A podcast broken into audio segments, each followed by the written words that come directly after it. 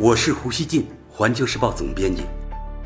我和环球时报拥有广大粉丝，同时呢又饱受争议。那么，胡锡进究竟是什么人？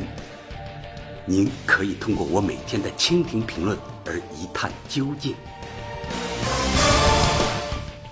大家好，星期二是圣诞节，星期一是平安夜。不过，今年的圣诞节并没有给华盛顿带来多少放松，反而呢带来了动荡。特朗普总统继续强硬执行从叙利亚撤军的决定，他要求反对该决定原计划明年二月份才完成辞职交接过程的防长马蒂斯提前走人。特朗普在推特上写道：“我很高兴地宣布，我们非常有才干的国防部副部长帕特里克·沙纳汉将从2019年1月1日开始出任代理国防部长。”《纽约时报》称，特朗普的这一举动相当于直接开除了马蒂斯。《华盛顿邮报》和美国有线电视新闻网 CNN 根据内部人士的爆料，披露了特朗普从让马蒂斯光荣退休到立即开除的心路历程。《华盛顿邮报》写道。在取消赴佛罗里达过圣诞节的安排之后，特朗普过去这个周末就像是被放逐在白宫一样。他一连数小时待在办公室看电视。他对媒体和政客称赞马蒂斯是英雄，特别是对媒体称马蒂斯是白宫仅有的几个成年人之一，是防范总统冲动的人力护栏等等这类评论大为光火。特朗普太生气了，以至于星期天一大早就下令通知马蒂斯被提前开除。美国有线电视新闻网说，特朗普一开始没有觉得马蒂斯的辞职信有什么危险，但是当他开始看电视新闻报道，就意识到马蒂斯的辞职是对自己的反对，而且还不是静悄悄的反对。民主党和共和党随后对马蒂斯的赞扬进一步刺激了特朗普。接近白宫的消息人士说，特朗普对马蒂斯的辞职感到愤怒，他恨那封辞职信，更恨媒体的相关报道。CNN 还因此报道说，特朗普的标准工作方式是在电视上看报道，然后在推特上做出反应，甚至根据电视上得到的信息来解雇或者雇佣工作人员，这让特朗普变得越来越偏执和孤立。这都是 CNN 的话啊。美国国会山报说，马蒂斯的离去使特朗普在共和党、五角大楼和美国的传统盟国中越来越陷入孤立。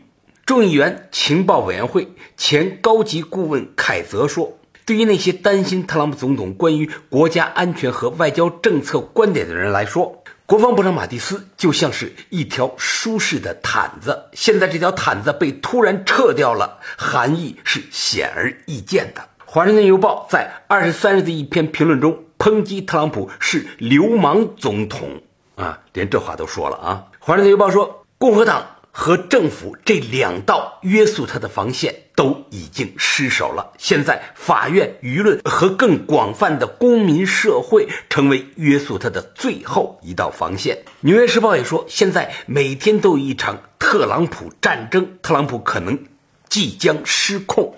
美国的盟友们对特朗普的举动也颇为担忧。大西洋月刊说，美国和外国领导人现在面临的问题是谁来约束特朗普？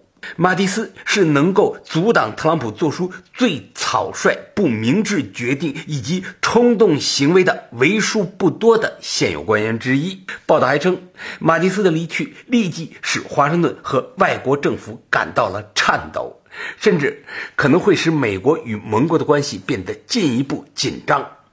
美国的盟国把马蒂斯视作是一位能够起到稳定作用的人物，他经常发挥直接沟通的作用。《华盛顿邮报》引用布鲁金斯学会一位学者的话说。特朗普想要完全的自由，高兴做什么就做什么。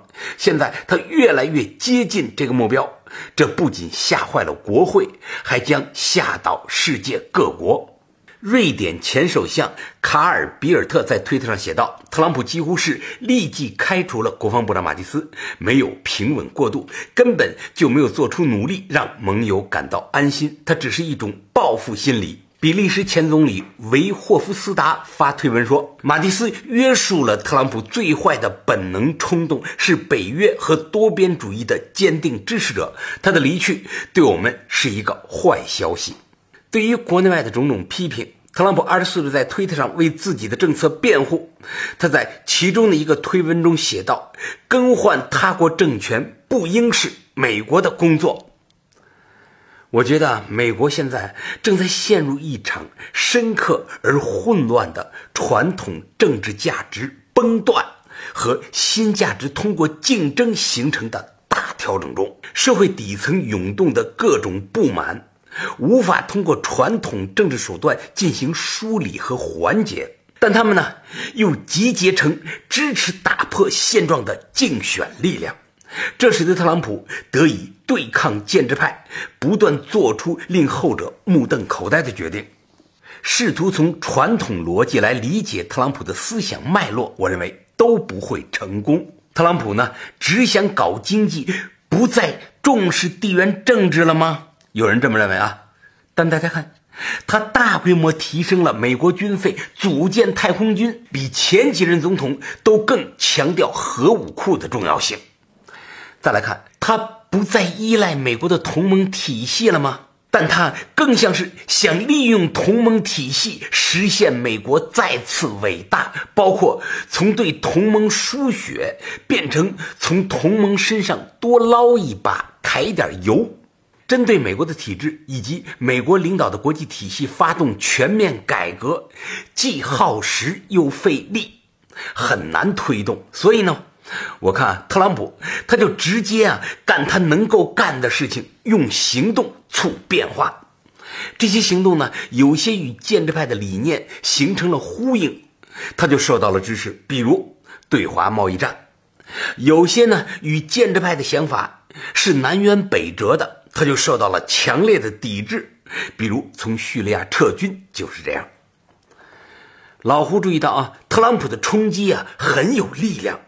他的背后呢，主要就是美国白人底层民众的愤怒和其他民粹主义能量。但特朗普的执政逻辑还远没有在理论上自我厘清，他的执政方向也有较大不确定性。大家知道啊，在第一个任期执政两年后，美国总统呢都会把注意力的重心放到连任上，特朗普总统呢尤其会这样。因为他的连任得到的体制性惯性支持会更弱，他需要不断强化与选民的直接情感联系。从叙利亚撤军，特朗普虽然受到建制派极其刻薄的批评，但他利用这一行动重描了自己与以往建制派总统的鲜明不同。在美墨边境建墙导致了政府关门，就是呢那笔预算在国会通不过，导致了政府关门。但呢，这也是啊，特朗普总统强调自己是美国人民的总统的一种方式。普通美国老百姓啊，关心自己的福利，反对更多移民涌入，对中东事务呢感到厌倦，这些都是特朗普敢于赌博的民意支点。由于特朗普的个性极其鲜明，他的民间支持力量很强大，而建制派抵制他的理由同样强大。我认为，在接下来的两年里啊，特朗普总统与美国体制的冲突有可能进一步激化，以至于什么都可能发生。老胡觉得啊，与这样的美国总统打交道，中国呢应当重在稳健，中国应该坚持原则。同时呢，要避免成为特朗普在国际舞台上彰显个性的头号靶子。美国政坛上现在就有多个燃烧的火堆，今后呢，很可能还会出现更多。把那些火堆的能量都吸引到中美关系中来，这是中国要坚决防止。最后，老胡想说啊，中国已经形成如此大的经济和政治体量。只要中美不搞成真正的冷战，遏制中国不成为美国对外政策的基础坐标，中美关系就注定是高度复杂化的。华盛顿不可能受某个压倒性的目标驱使处理各种对华事务，这应是我们的一个基本判断。在此基础上，我们应致力于扩大，而非进一步收缩中美发展健康关系的空间。感谢收听今天的《胡言不乱语》，咱们下期见。